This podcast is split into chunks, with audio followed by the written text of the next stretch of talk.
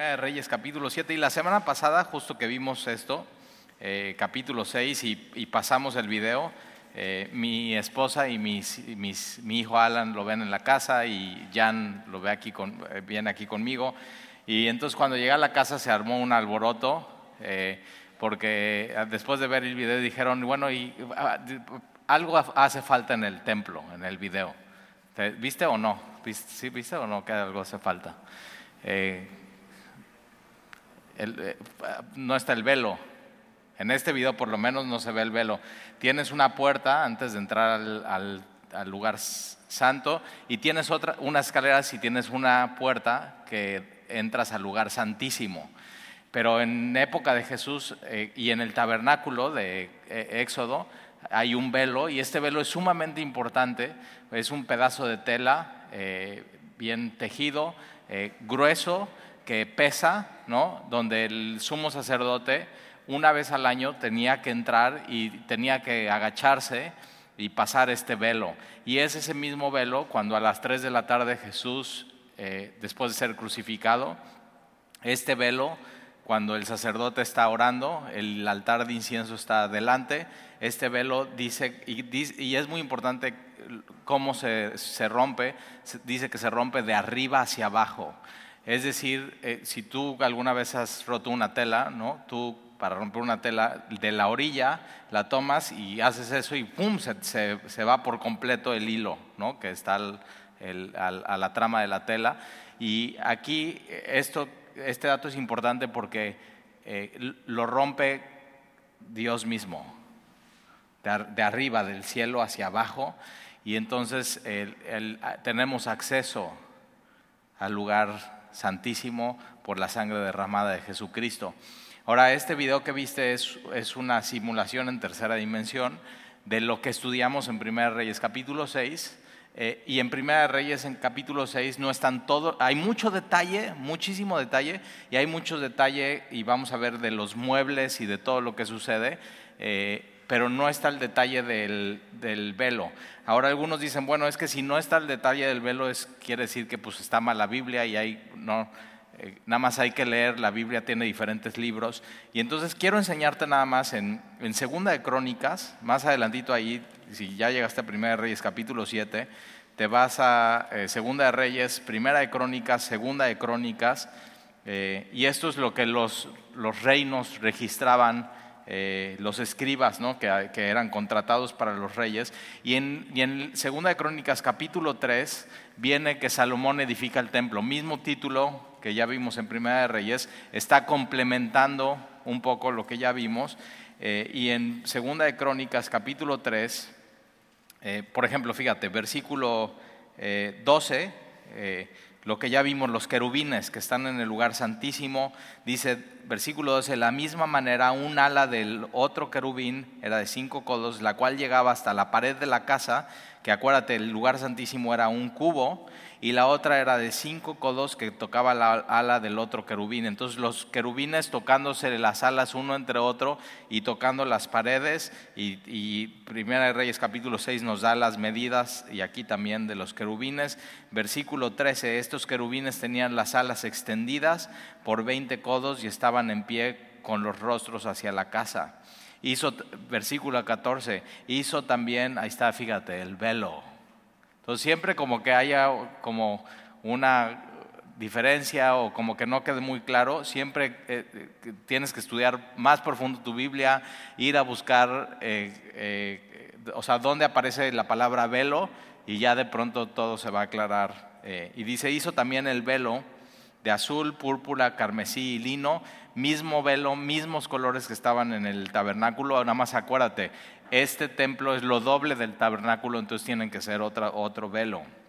E hizo resaltar querubines en él. Entonces ahí está tu... Ahora, lo que no dice es que si el velo estaba atrás de la puerta o delante de la puerta, eso no dice la Biblia. Y de pronto, pues, cuando no dice la Biblia, pues es que realmente no es importante. Entonces ahora, si vamos a regresar a 1 Reyes capítulo 7, y entonces si te diste cuenta que en el video no estaba el, el velo, pues sí, los que hacen los videos y de pronto hasta los que enseñamos nos podemos equivocar, pero la Biblia no. O sea, simplemente sigues estudiando y escarbando y, vas a dar con la verdad en la, palabra de Dios. Eh, en el capítulo 7 eh, vienen las otras cosas que Salomón edificó. Junto con el templo que Salomón lo edifica, ya vimos, él termina la edificación del templo en siete años tres años en preparación, siete años para terminar el, templo. Entonces más o menos son diez años de, su reinado para completar el templo. El templo era lo principal. Acuérdate que eh, cuando se nombra todos los que están, los líderes al lado de Salomón, eh, los líderes que primero son nombrados son los sacerdotes. porque con David los primeros que son nombrados son el ejército? Porque ellos siguen en la guerra hasta que Dios pusiera a los enemigos bajo los pies de, David y del rey, y con Salomón ya pueden construir el templo y viene otra época, ¿no? la época de gloria del pueblo de Dios y del pueblo de Israel con Salomón. Salomón realmente está cosechando lo que David hizo. Eso es. Y así pasa con familias eh, y, con, eh, con gobiernos y con empresas. Y entonces, fíjate, versículo 1 dice, después edificó Salomón su propia casa en 13 años. Entonces, en 7 años el templo y después, ahora aquí no nada más es su propia casa, sino Salomón lo que hace es, es todo un complejo. Si te diste cuenta en el video, eh, tienes el templo, tienes la pared que rodea el templo y en la parte de afuera hay unos edificios y son estos edificios que Salomón edifica, que en el capítulo 7 los, eh, da detalles suficientes, pero no muchos detalles. Donde, donde la Biblia da detalles ese es en el tabernáculo. O sea, ¿qué, figuras hay grabadas en la pared, qué figuras hay grabadas en el velo, cómo son las mesas, cómo son los querubines. Y en el complejo que Salomón hace, no hay muchos detalles. Y fíjate, entre el capítulo 6 y el capítulo 8, es más, entre el capítulo 6 y el 7 vas a tener el templo, vas a tener el complejo que Salomón hace no con muchos detalles. Y al final del capítulo 7 regresamos otra vez al templo adentro, a lo que sucede ahí. Y lo que Dios hace con esto es decir dónde está el énfasis. El énfasis no está en el complejo de Salomón, no está en el gobierno, no está en el ejército, está en la adoración. Ese es el énfasis. Mateo 6, busca primero el reino de Dios y todo lo demás será añadido. Entonces vamos, vamos a leer en el versículo 1 eh, si quieres, vamos a quitar la imagen y ahorita la ponemos cuando lleguemos a, otra vez de regreso al templo. Entonces ya nos salimos del templo, en el capítulo 6 se termina de edificar y en el capítulo 7 lo que, el complejo que va a edificar Salomón, eh, y, y, mira, en 13 años. Ahora algunos dicen, bueno, es que eh, solamente se tardó siete años en el, templo y se tardó trece años en todo lo demás, quiere decir que le puso más, atención, más dinero y más tiempo a la obra de todo lo demás que a las cosas de Dios. Y eso realmente no está en la Biblia. Posiblemente, posiblemente no, posiblemente dedicó menos dinero y menos obreros y menos gente a la obra de su complejo y por eso pues, posiblemente tardó más años. Pero lo que tenían que terminar ya era el lugar central para el pueblo de Dios para adorar. Eso era lo, que, lo primero que tenían que hacer.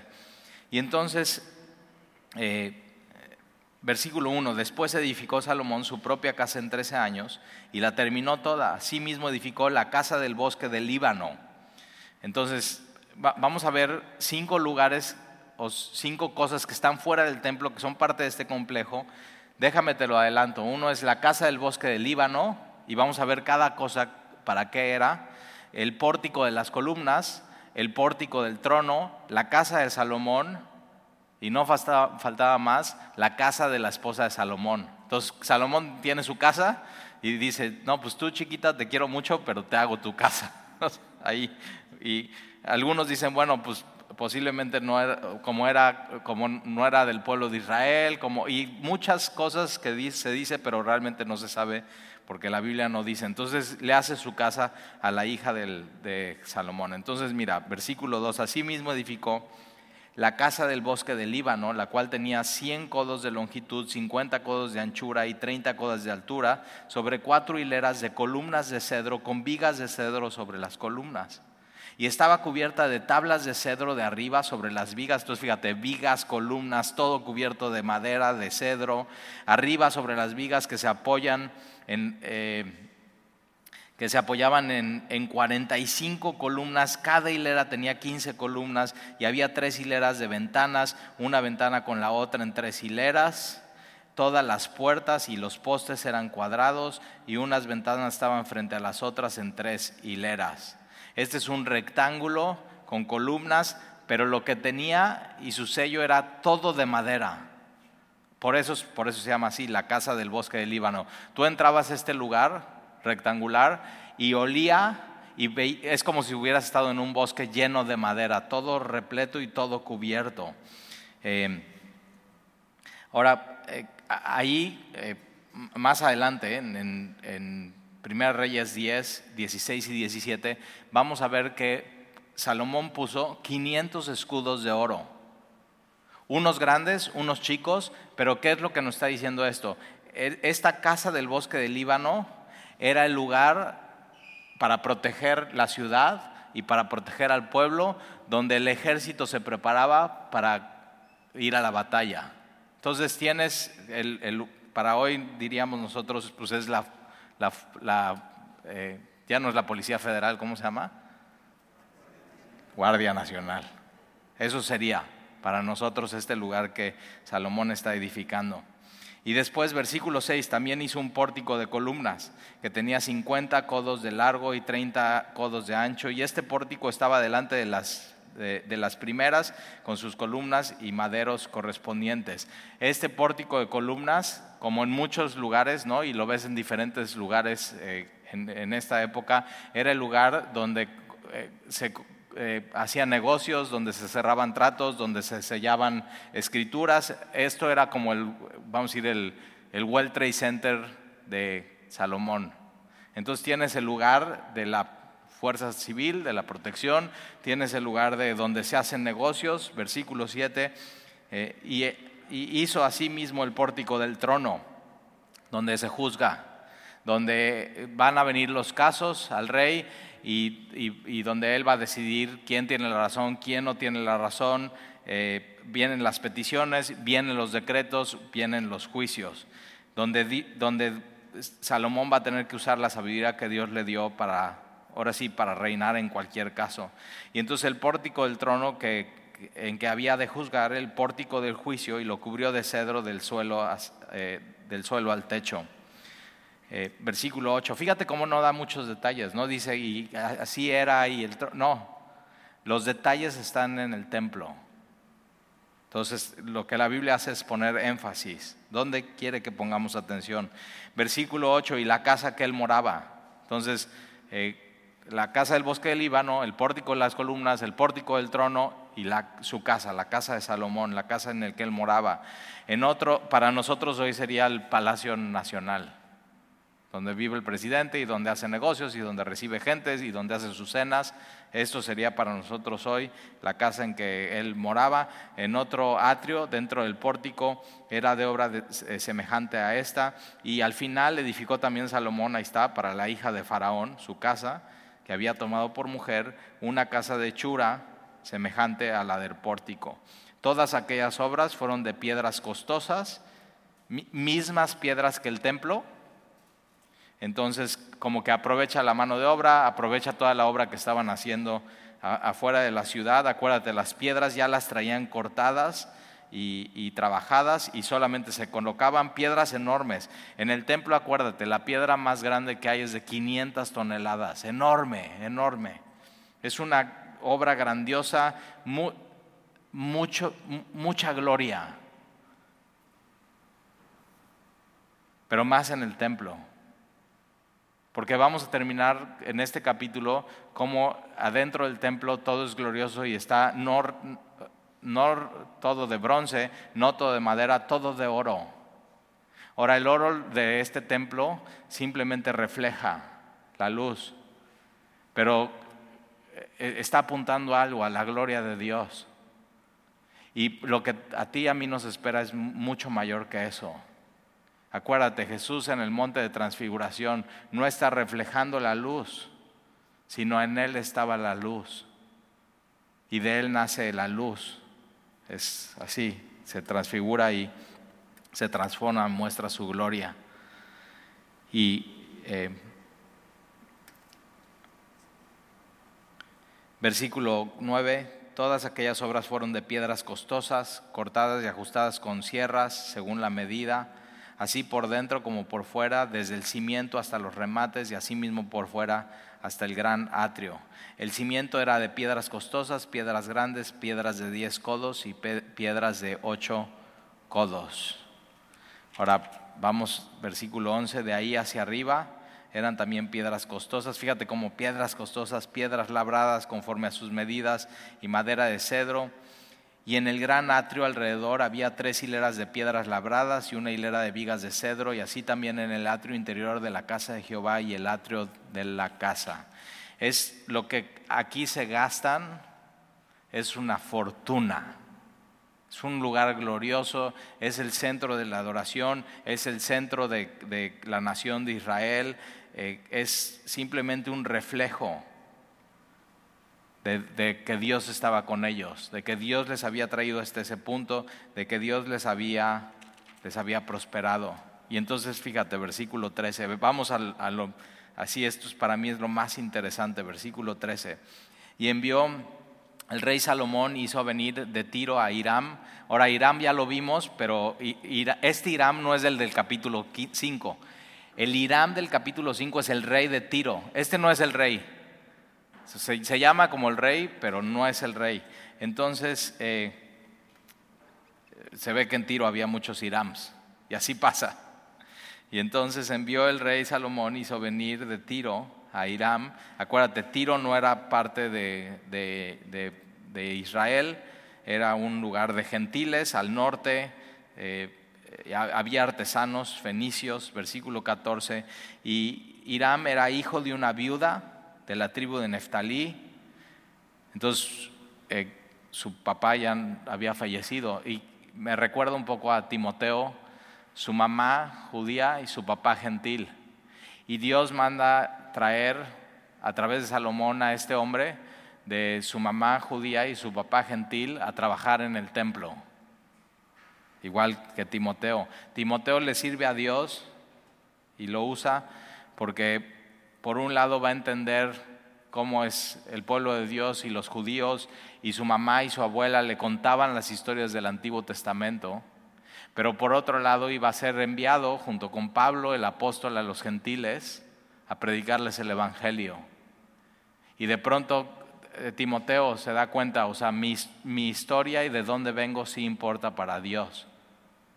Y lo usa, ¿eh? Tu historia y de dónde vienes sí importa para Dios y lo puede usar. O sea, a mí me ha pasado muchas veces que estoy con alguien y, de pronto tenemos historias en común y Dios usa mi historia y digo, yo te platico de pronto mi parte de mi historia y dices, ¿de veras? O sea, igual que tú.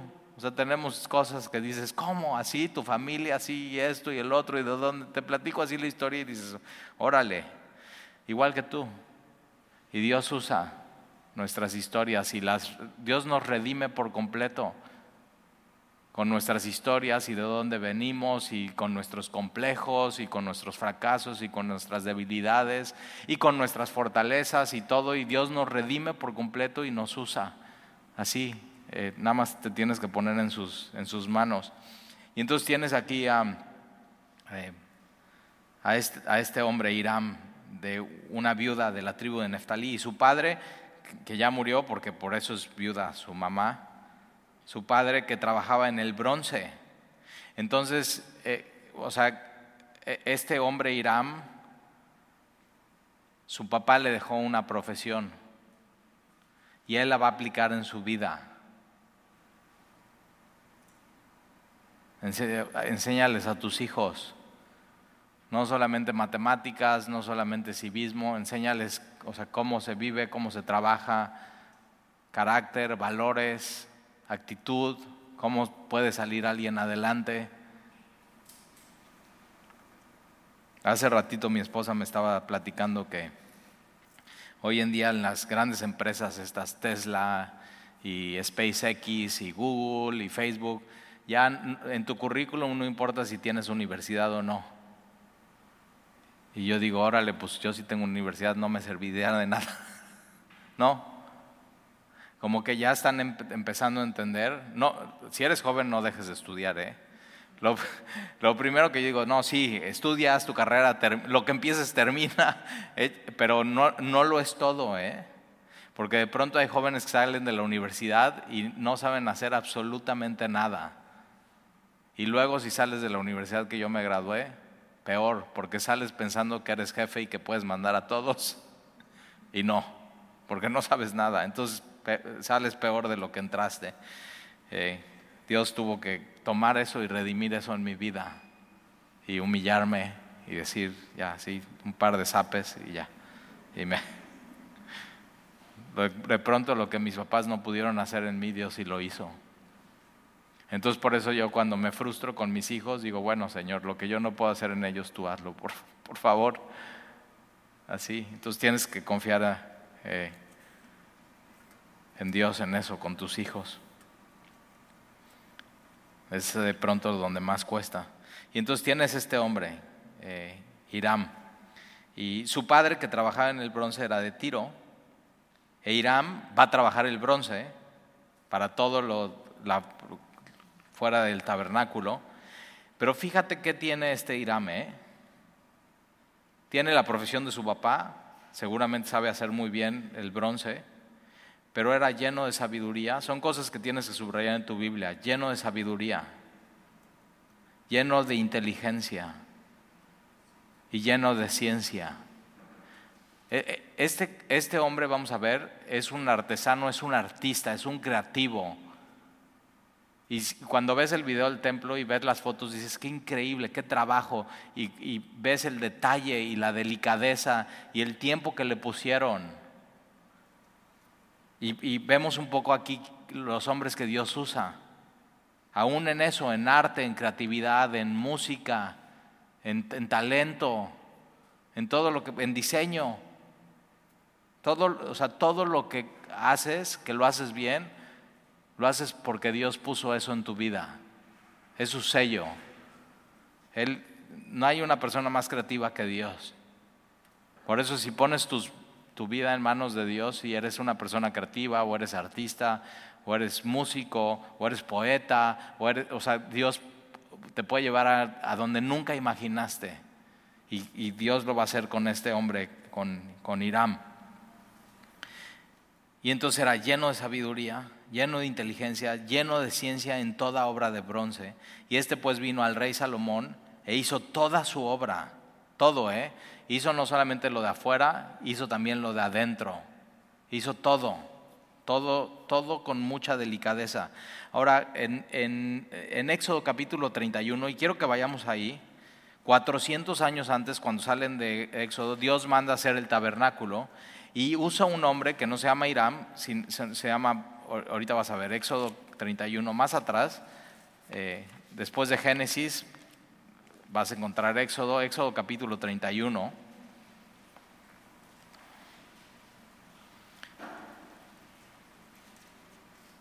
Nosotros en Semilla decimos que eh, este versículo de Éxodo, o este capítulo de Éxodo capítulo 31 eh, es específicamente para los líderes de alabanza es específicamente para los que están en, audio, en proyecciones, en todo lo que tiene que ver creativo, en los logos, en todo, o sea, todo, pero no solamente eso, sino ah, si, tú te dedicas a, todo eso creativo en el mundo, este es tu capítulo, o sea, tienes que verlo y tienes, fíjate, em, versículo 1 del Éxodo 31, habló Jehová a Moisés diciendo, mira, yo he mandado por nombre a Besaleel, hijo de Uri, hijo de Ur, de la tribu de Judá.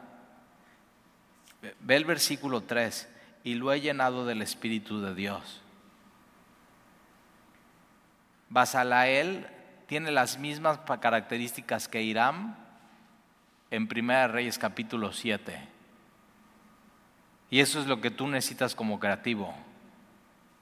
No solamente que tu mente se llene de creatividad, sino que tu vida esté llena y marcada por el Espíritu Santo y que el Espíritu Santo te guíe.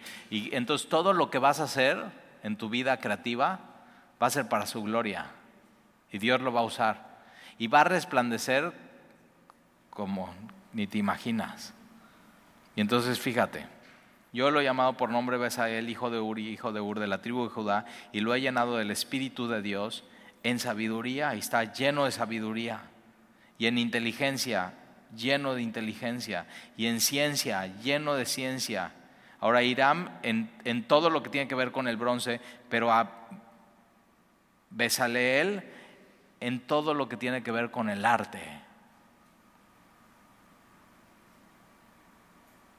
Entonces, si tú quieres ser artista, tienes que seguir a Jesús. Tienes que pedirle que te llene de su espíritu. Tienes que pedirle que te haga un artista sabio, inteligente, y que todo lo que tú hagas lleve su marca y sea para su gloria. Inténtalo y vas a ver lo que sucede y en toda arte. Versículo 4, para inventar diseños. Y en la música, composiciones. Y en la poesía, poesía. Videos.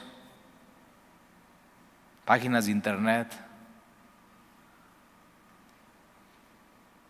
Arreglos florales. Si eres arquitecto en la arquitectura. Ingeniero civil en ingeniería Dios no está peleado con el trabajo. Fíjate cómo Dios va a usar a Hiram no solamente para hacer las cosas del templo, sino para hacer todo, dice toda la obra. Un hombre lleno del espíritu. Para inventar diseños, para trabajar en oro, en plata, en bronce. Entonces, si haces aretes, pulseras, todo eso tiene que llevar la marca y el sello de Dios en tu vida. Y versículo 5, y en artificio de piedras para engastarlas y en artificio de madera para trabajar en toda clase de labor. Entonces, hasta si haces muebles, una mesa, una sala, todo. Este tiene que ser tu capítulo. Y para trabajar en toda clase, toda clase de labor. Ahora vamos a regresar a 1 Reyes capítulo 6. Mira a quién Dios usa para su obra. Y tú y yo necesitamos eso. Llenura del Espíritu, inteligencia espiritual, sabiduría, ciencia. En toda obra. Versículo 14, al final entonces era lleno de sabiduría, lleno de inteligencia y ciencia en toda obra de bronce. Este pues vino al rey Salomón y hizo toda su obra, versículo 15, y vació dos columnas de bronce. La altura de cada una era de 18 codos, muy alta, 8 metros, y rodeaba una y otra eh, un hilo de 12 codos. Hizo también dos capiteles de fundición de bronce para que fuesen puestos sobre las cabezas de las columnas. La altura de un capitel era de 5 codos y la otra, otro capitel también era de 5 codos. Y había trenzas a manera de red, a unos cordones a manera de cadenas para los capiteles que se habían de poner sobre las cabezas de las columnas, siete para cada capitel. Hizo también dos hileras de granadas de comer. ¿Has comido granada? Rojas, fruta, esta era una fruta. Es más, las granadas se usaban en las sombreras de los sacerdotes. Y Dios dice, bueno, aquí en, este, en estas columnas vamos a poner estas granadas, simplemente de adorno. Y dice, sí, ¿por qué granadas? ¿Por qué no guayabas? bueno, pues Dios le gustan las granadas y él quiso poner granadas. Hizo también dos hileras de granadas alrededor de la red para cubrir los capiteles que estaban en las cabezas de las columnas con las granadas. Y de la misma forma hizo en el otro capitel. Los capiteles que estaban sobre las columnas en el pórtico tenían forma de lirios y eran de cuatro codos. Tenían también los capiteles de las dos columnas, 200 granadas en dos hileras alrededor de cada capitel, encima de su globo, el cual estaba rodeado por la red. Estas columnas erigió en el pórtico del templo, en la puerta del templo antes de entrar, y cuando hubo alzada la columna del lado derecho, le puso por nombre Joaquín, y alzado la columna del lado izquierdo, llamó su nombre Boaz. A ver, ¿podemos poner el templo? El, Aquí estás. ¿Ya viste? Estas son dos columnas, Joaquín y Boaz. La entrada del templo. Siempre que alguien se paraba y veía, del lado izquierdo veía a Joaquín, del lado derecho veía a Boaz. Ahora, estas palabras significan algo. Joaquín es, él establece. Y lo que él estaba haciendo es estableciendo el lugar de adoración, estableciendo Realmente lo que estaba haciendo Dios es estableciendo la relación del pueblo con Dios con Él. Y la otra columna que se llama Boaz es en Él está la fortaleza. Entonces cada vez que tú ibas al templo y veías, Él establece. Y del otro lado, Él es la fortaleza, para que nunca se te olvidara. Y sobre estas dos cosas está erguido el templo y por estas dos columnas de bronce que no se caen, que resisten, que son fuertes, está todo el techo del templo, sosteniendo todo. Entonces acuérdate, él, ¿qué estaba estableciendo aquí? Con templo o sin templo, el linaje de David, que después iba a ser el Mesías Jesús, con templo o sin templo. Estaba estableciendo a su templo a su pueblo y estaba diciendo con esto, en mí está la fortaleza. Nunca te olvides de estas dos cosas. Él establece, Él edifica, Él hace la relación contigo, Él te da estabilidad. Esa columna de bronce está diciendo, yo te doy estabilidad. Y por otro lado, la otra columna, Boaz, en Él está la fortaleza. Nunca te olvides. La fortaleza no viene de la casa del bosque del Líbano, donde están los 500 escudos de oro. La fortaleza no viene del pórtico de las columnas, donde puedes hacer negocios.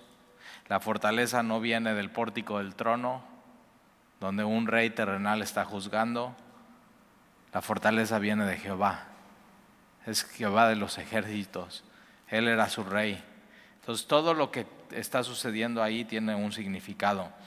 Versículo 22. Y puso en las cabezas de las columnas tallada en forma de los lirios y así se acabó la obra de las columnas. Y, y ya, y ahí se termina.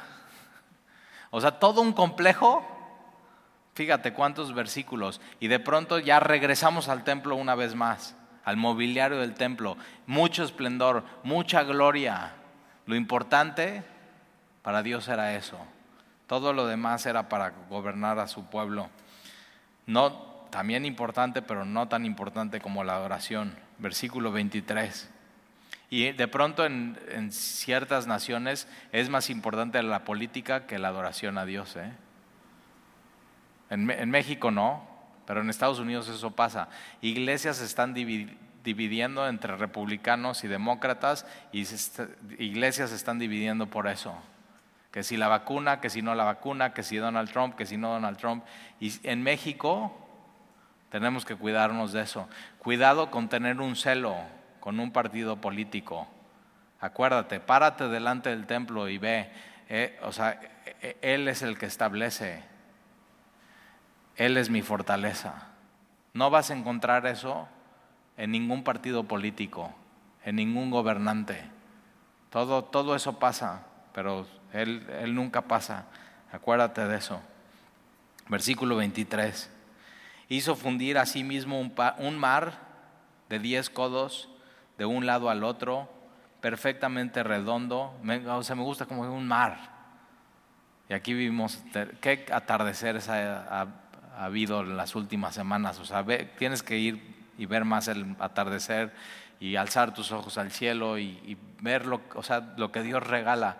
Pero este, es un mar que es eh, este de aquí, mar de fundición. Entonces tienes como una inmensa tina llena de agua. Y esa agua se usaba para el lavamiento de los sacerdotes, también se usaba para el lavamiento de, los, de las ofrendas y lo que traían. Eh, y entonces hizo fundir un mar, versículo 23, de 10 codos de un lado al otro, perfectamente redondo. Su altura era de 5 codos y lo señalaba alrededor un cordón de 30 codos. Cabían 43 mil litros de agua. ¿Cuánto es eso? ¿Cuánto le cabe una alberca? A ver si hay aquí un arquitecto o un ingeniero. 12 mil, ¿no? Entonces tienes como cuatro albercas así, enorme. Ahora, yo siempre que leo, ¿no? Que en Apocalipsis, eh, y es un mar, un mar de cristal. Yo digo, ¿cómo es eso? Y acuérdate, siempre lo que vemos en el tabernáculo, siempre lo que vemos en el templo es un reflejo de lo que hay en el cielo. Y eso, y de pronto Juan ve eso, aquí en pequeño, pero Juan dice, y vi como un mar de cristal. ¿Cómo será eso? Y entonces como que empiezas a unir un libro con el otro. Versículo 24. Y rodeaba aquel mar por debajo de su borde alrededor unas bolas como calabazas diez en cada codo que señalan el mar alrededor de dos vilas, las cuales habían sido fundidas cuando el mar fue fundido, y descansaba sobre doce bueyes, ahí están, ya los viste, tres mirando al norte, tres mirando al occidente, tres mirando al sur, tres mirando al oriente. Sobre estos se apoyaba el mar y las ancas de ellos estaban hacia la parte de adentro, estaban viendo hacia afuera. El grueso del mar era de un palmo menor y el borde era labrado como el borde de... ¿Ya viste todos los detalles? Y la casa de Salomón así, y la de la esposa de Salomón así, pero mira el detalle en el templo, en el lugar de la adoración. Y el borde era labrado como el borde de un cáliz o de flor de lis, y cabían en él dos mil vatos. Hizo también diez basas de bronce, son estas de acá, las fuentes y las, y las bases. Entonces hizo eh, diez basas de bronce, siendo la longitud de cada eh, basa de cuatro codos y la anchura de cuatro codos y de tres codos la altura. La obra de las basas eran estas, tenían unos tableros, los cuales estaban entre las molduras, y sobre aquellos tableros que estaban entre las molduras había figuras de leones, de bueyes, de querubines, y sobre las molduras de las basas, o sea, mucho detalle, así encima como debajo de los leones y de los bueyes había unas añadiduras de bajo relieve, cada base tenía cuatro ruedas de bronce, Ahora, ¿cómo movían el agua ellos? Pues no podían mover el mar de este, la vasija enorme. Entonces, ¿qué es lo que hacían? Dios dice, bueno, ¿por qué no inventamos unas eh, de estas que tienen ruedas, que son movibles, que tienen menos agua?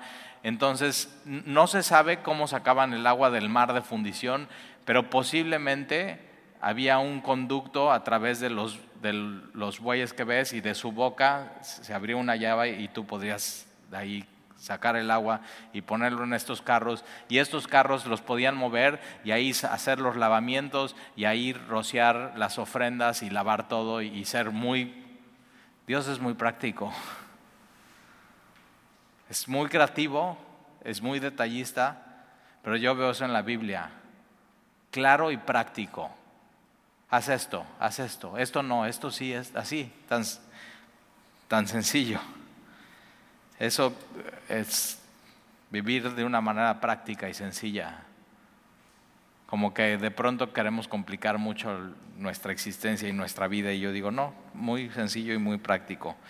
Trata de usar esas dos palabras en tu vida y de pronto muchas cosas se van, se van a resolver. Y entonces tienes las diez basas de bronce, versículo 28, la obra de las bases era estas, unos tableros, los cuales estaban entre molduras y sobre aquellos tableros que estaban entre las molduras había figuras de leones, de bueyes, de querubines, y sobre las molduras de las bases, así encima como debajo de los leones y de los bueyes, había unas añadiduras de bajo relieve, Cada basa tenía cuatro ruedas, ahí está, cuatro ruedas de bronce, con ejes de bronce, y en sus cuatro esquinas había repisas de fundición que sobresalían de los festones para venir a quedar debajo de la fuente de agua. Y la boca de la fuente entraba un codo en el remate, fíjate qué detalle, en el remate que salía para arriba de las... O sea, yo digo, ¿cómo? Pónganme la foto. Pero así, mucho detalle y la boca era redonda de la misma hechura del remate y este de codo y medio y dices, ¿y quién va a ver eso? Quiero los remates así adentro y así, pero no se ven los remates. Dios sí ve. Dios ve cosas que nadie ve. Cuando dices que nadie se da cuenta, Dios sí. Dios sí. Una de las cosas que vino a revolucionar nuestra generación es Steve Jobs. Hacía cosas en sus aparatos que nadie veía por dentro. Pero él decía, yo sí veo, yo sí lo, yo sí lo abro y sí lo veo. Y eso se lo enseñó su papá. Su papá, ¿sabes qué era? Carpintero. Y los muebles que hacía su papá la parte de, atrás que tú hoy un mueble le puedes poner formaica o lo que sea y no sé, ni lo pintes, nadie lo va a ver. Su papá decía, no, fíjate en el detalle, hazlo igual de bonito por delante, por detrás. Eso se le quedó a este hombre, un genio, ¿eh? Y dice, yo quiero hacer todos mis electrónicos así, así lo que ve la gente, lo quiero hacer igual de bonito y hermoso por dentro. Y, Steve Jobs no se dio cuenta. Al final, cuando muere va delante de Dios, ya se le aclaró el asunto, ¿eh? de dónde viene la hermosura y la creatividad. venía de Dios. Y si tú eres una mujer o un hombre súper creativo, tienes que saber eso, eso que tienes es un don de Dios. Dios te lo regaló. Así, el, el detalle.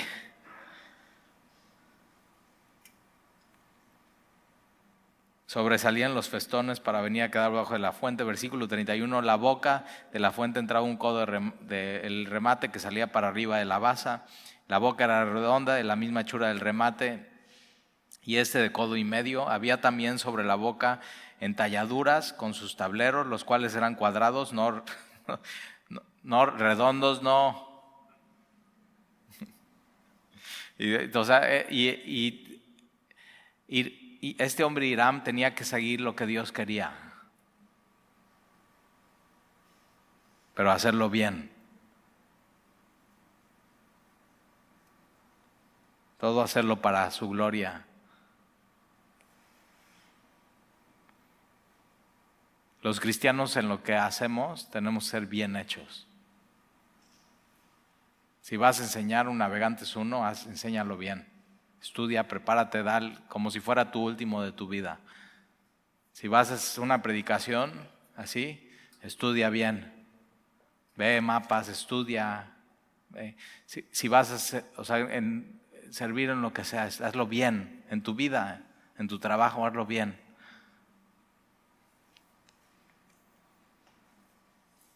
Verás cómo Dios empieza a brillar en tu vida. Versículo 34. Asimismo, las cuatro repisas de las cuatro esquinas de cada basa, y las repisas eran parte de la misma basa.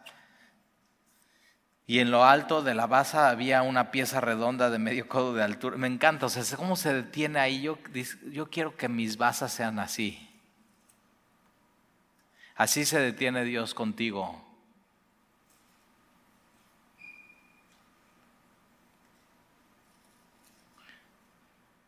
La obra que empezó Dios en ti la va a terminar.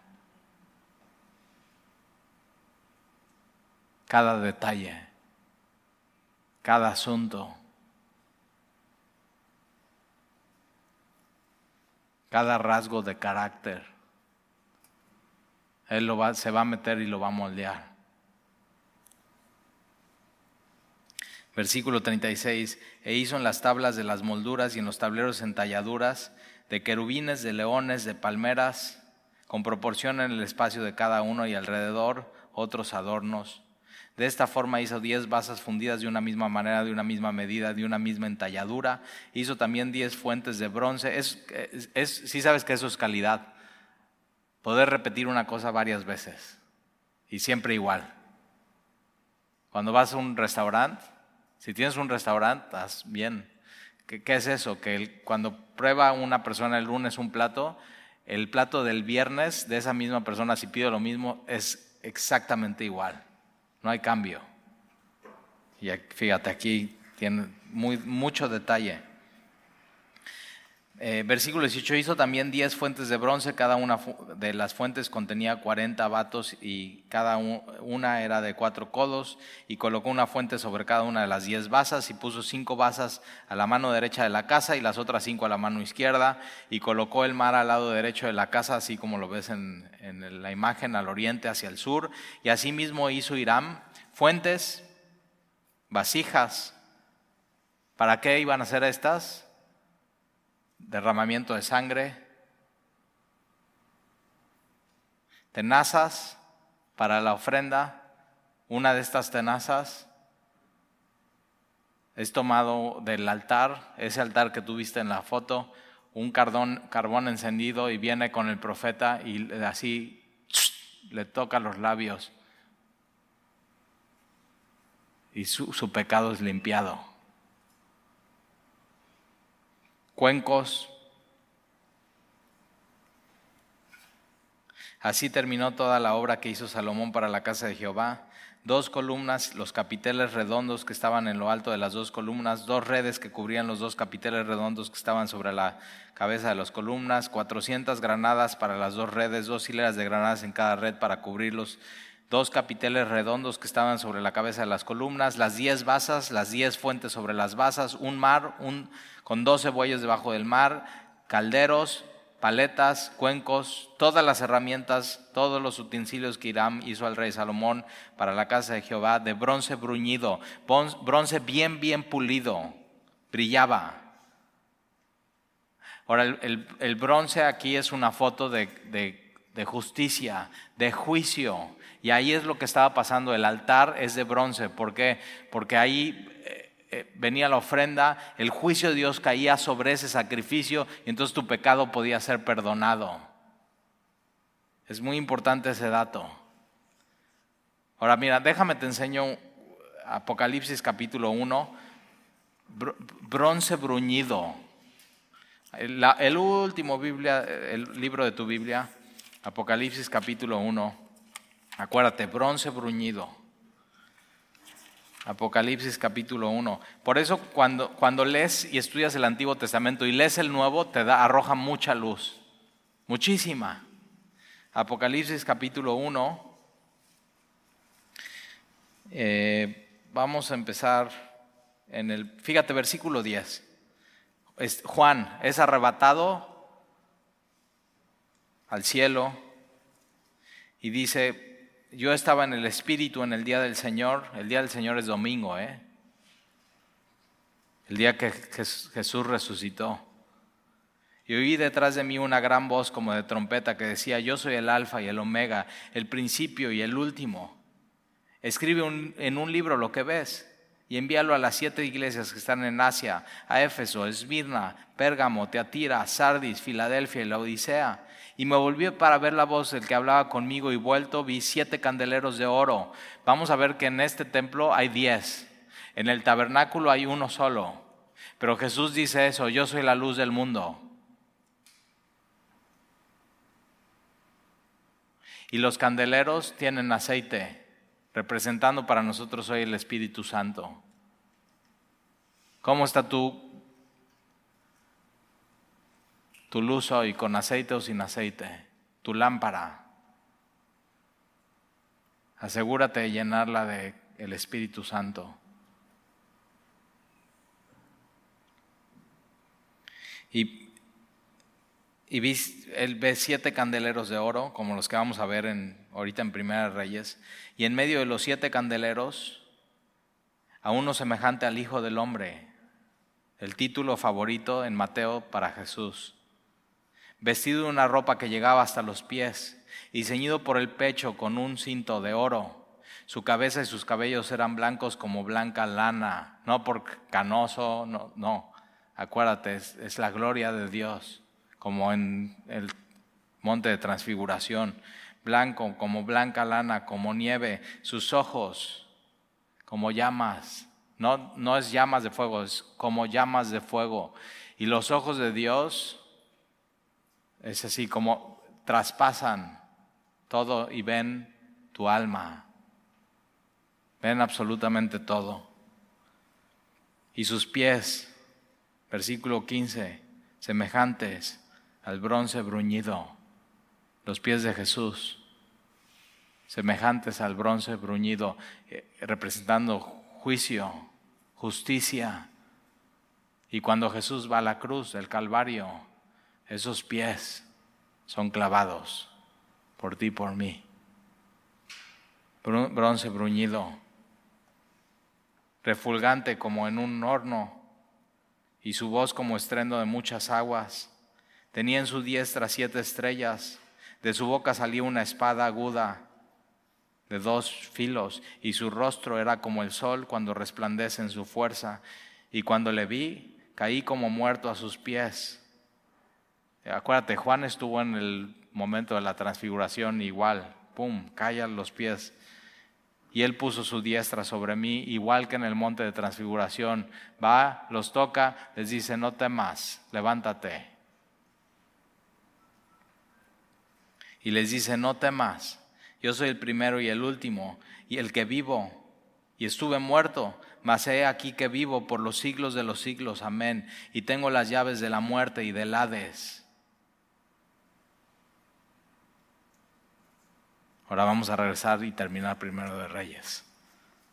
Sigue leyendo Apocalipsis ¿eh? en casa y vas a ver quiénes son los candeleros y quiénes son estas estrellas. Ahí lo dice.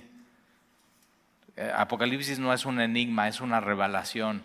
Es Dios mismo revelándose y diciendo así quién, quién es. Es increíble. De hecho, ya lo estudiamos aquí en Semilla, capítulo a capítulo, versículo a versículo.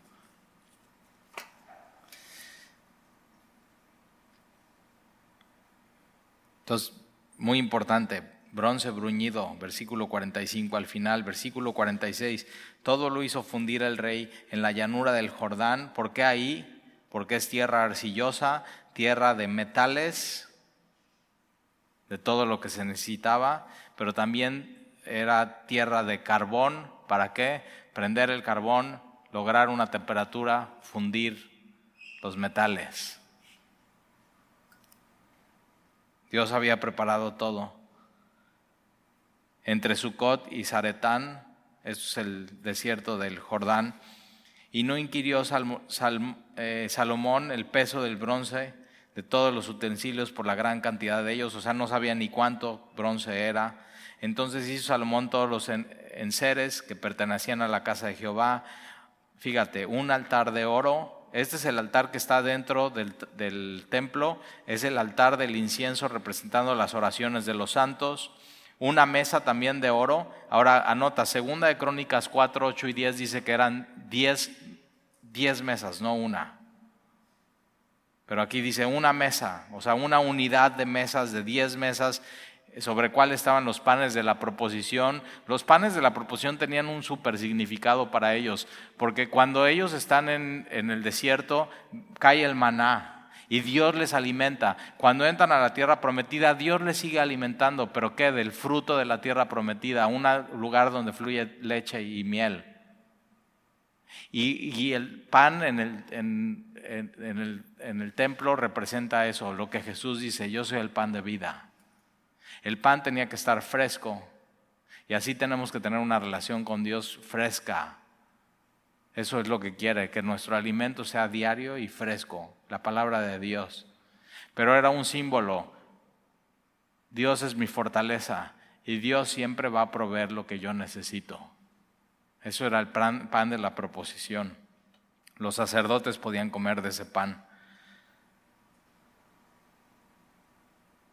Y entonces tienes las diez mesas, del, eh, los diez eh, mesas de los panes de la proposición, versículo 49, cinco candeleros de oro purísimo a la mano derecha y otros cinco a la izquierda, frente al lugar santísimo, con las flores, las lámparas y las tenazas de oro. Entonces tenías, se hace como un pasillo, todos esos eh, diez grandes candeleros están alumbrando, y asimismo los cántaros, despabiladeras, tazas, cucharillas, incensarios de oro purísimo, también de oro los quinciales de las puertas, los marcos, o sea, imagínate los marcos de las puertas de oro, todo de oro,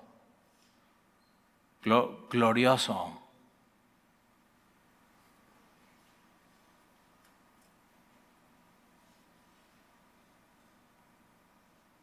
Los quinciales de la puerta de la casa por, por dentro del lugar santísimo y los de las puertas del templo. Entonces tenías la puerta del templo, la puerta del lugar santísimo, tenías el velo y versículo 51, así se terminó toda la obra que dispuso hacer el rey Salomón para la casa de Jehová y metió Salomón lo que David su padre había dedicado. David no puede construir el templo. Tenía ese anhelo, pero no, no, no, no pudo. Dios le dijo, tú no vas a construir el templo, hay mucha sangre en tus manos, tú eres un hombre de guerra. Este proyecto lo va a hacer Salomón y le da una promesa, pero eso no le quitó a David estar haciendo tesoros, estar haciendo utensilios para lo que una vez iba a ser el templo y él no lo vio. Nosotros muchas veces estamos haciendo cosas que Dios nos pide y que nosotros son más grandes que nuestra propia vida que nunca vamos a ver. Pero eso no quiere decir que no vayan a tener un impacto. Vive para algo así. Y eso es Dios, eso es el Evangelio, para algo mucho más allá que tu vida misma. Y entonces metió Salomón lo que David su padre había dedicado, plata, oro, utensilios, y depositó todas en las tesorerías de la casa de Jehová. Acuérdate, tenía las cámaras, ya lo vimos en el capítulo 6, fuera del templo a los lados, tiene todas estas recámaras de un lado, del otro y atrás, eh, tres pisos y todo eso, o sea, lleno de riqueza. Y más adelante vamos a ver cómo cinco años después de la muerte de Salomón viene la decadencia espiritual y eso les lleva a la decadencia y la ruina de Israel. Viene uno de los primeros reyes y saquea absolutamente todo esto. No, por eso, no pongas tu corazón ni tus ojos en las riquezas. Pablo le dice a Timoteo, porque son inciertas. Son inciertas. Pero mira, tienes un Dios que Él establece tienes un Dios que Él fortalece. Con templo, sin templo. Esa es, esa es la columna que tenemos en Él. ¿Oramos?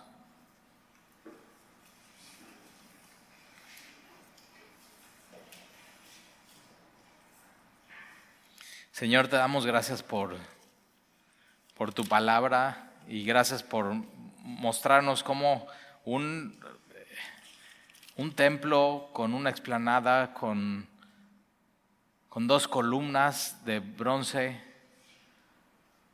de hace años tienen un significado para hoy, para nosotros en nuestras vidas.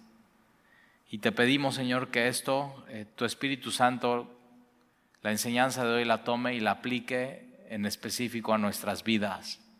Tú sabes, Señor, qué es lo que necesitamos.